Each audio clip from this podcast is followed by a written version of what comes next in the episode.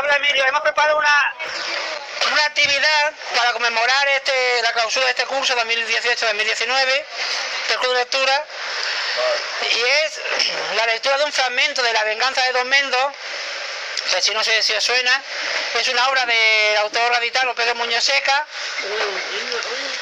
que fue estrenada en el Teatro de Comedia de Madrid en 1918. Su éxito fue tan grande hoy en día es la cuarta obra más representada de todos los tiempos en España, junto con Don Juan Tenorio, Fuentevejuna y La vida sueño. La obra de teatro es, de comedia y está catalogada en el tipo de teatro de tipo absurdo de Astracán, ¿vale? Os vamos a leer un resumen, digamos, un fragmento de la segunda escena y voy a contar un poquito el argumento para que estéis al corriente de hasta por donde van los tiros, ¿vale? Eso va fácil. Oh, que bien se ve. A ver, este es el argumento, ¿vale? Me escucháis con las orejas y tal. Magdalena, hija de don Nuño Manso de Jarama, mantiene relaciones escondidas con el noble don Mendo. El padre de la joven decide casarla con un rico privado del rey, don Pero de Toro. Ella, que quiere ascender socialmente, acepta sin avisar a su amante. Don Pero y todo el castillo de Don Nuño descubren a los amantes. Don Mendo se, autoinculpa diciendo que entró en el castillo para robar, buscando de esta forma proteger a Magdalena, su amada. Y claro, y acaba encarcelado. Pues la escena que vamos a leer es cuando está Don Mendo ya encarcelado y le viene a visitar un amigo suyo que es el Marqués de Moncada.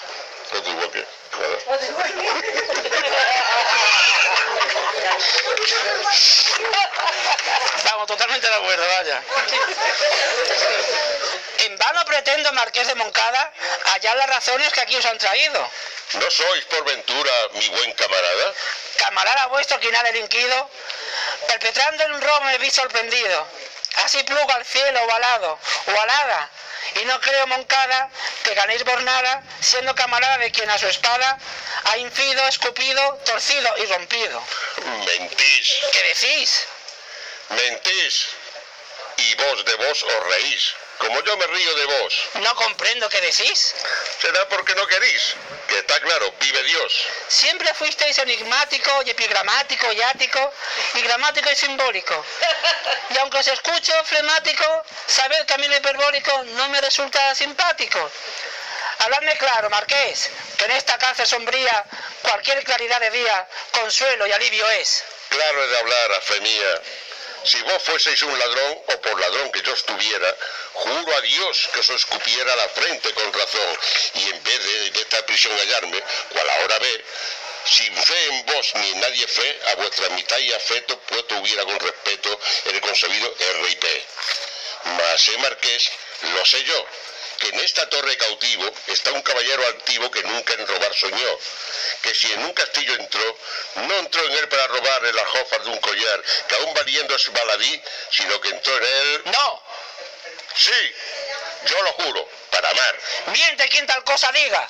El que confeséis no espero, pues sé que sois caballero y a enmudecer os obliga, algo que os ata y os liga pero por casualidad, sin traición a la lealtad, que tal cosa en mí no cabe, como todo fin se sabe, yo he sabido la verdad. ¿Con la verdad visteis? Sí. Pues suerte tuvisteis. Oh. ¿Y si os engañasteis? Puede que la vuelta No. ¿Estáis bien seguro? Sí. ¿Acaso visteis? Lo vi. ¿Y sabéis que yo? Lo sé. ¿Pero cómo? Os lo diré, más por Dios, tranquilizaos. Estoy tranquilo, sentaos. Muchas gracias. ¿No hay de qué?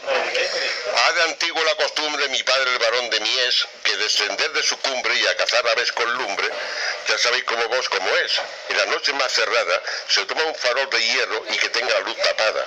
Se coge una espada y una esquila o un cencerro y a fin de que al avanzar el cazador importuno, las aves oigan sonar la esquila y puedan pensar que es un animal vacuno. Y en medio de la penumbra, cuando al cabo se columbra que está cerca del verdero, se alumbra, se deslumbra con la lumbre del farol. Queda la ave temblorosa, cautelosa, recelosa, y entonces, sin embarazo, se le atiza un estacazo, se le mata y a otra cosa. No es torpe la invención, mas un cazador de ley no debe hacer tal acción, pues oyendo el esquilón, toma las aves por buey a vuestro padre, el varón. Es verdad, no había caído. Vuestra advertencia es muy justa y yo agradezco el cumplido. El varón, por buey, temido. No me gusta, no me gusta. Ya que viene vive el cielo, cuán tan grande es mi dueño, esa conseja endiablada del cencerro y de la espada y del farol y del celo. Viene, amigo, aquel varón, cierta noche que cazaba con la luz y el esquilón, vi una escala que colgaba de no sé qué torreón. ¿Acaso el balón soñaba? Y otra noche vi algo más, ¿Qué me decís, vive Dios? que vio soñando quizás que echaron la escala y zas, por ella bajasteis vos. Y en esto don Mendo tal vez por alguien se ha, se ha comentado y don Pero, que es un pez, está por vos escamado. Aunque vos, Marqués de Cabra, a ella le disteis palabras de salvarla, hablarle yo. Mas para hablar sobre el Pero, vuestra indicación somera. ¿Y ese caballero el que espera que no sea yo caballero? Y el caballero Marqués, y el que por una perjura muere vilmente, Lo es, mi palabra lo asegura, y soy leonés. Basta pues, y en premio a esa hidalguía que en buen norte guía, en premio de ese valor, tomad esta daga mía, os la da un hombre de honor. Ponedla oculta y salvaos sin ocasión para ello habéis, y si la afrenta teméis de una muerte vil, mataos, porque es tan grande la insidia, la perfidia y la falsidia del mundo que es invidio al que apelando al suicidio toma un arma y se suicidia. Marqués de Moncada, hermano, permitid que os dé este nombre. ¿Os afectáis? No os asombre, que este dolor sobrehumano en niño convierte un hombre. Gracias mil por el puñal, gracias mil porque mi mal será por el menos cruel. Pues muy pronto, amigo fiel, habré de hundirme en quinto espacio intercostal. Y cuando os hablen de mí, decid marqués, decid vos que caballero morí, pues una palabra di y la cumplí. ¡Vive Dios! Terminó. Bueno.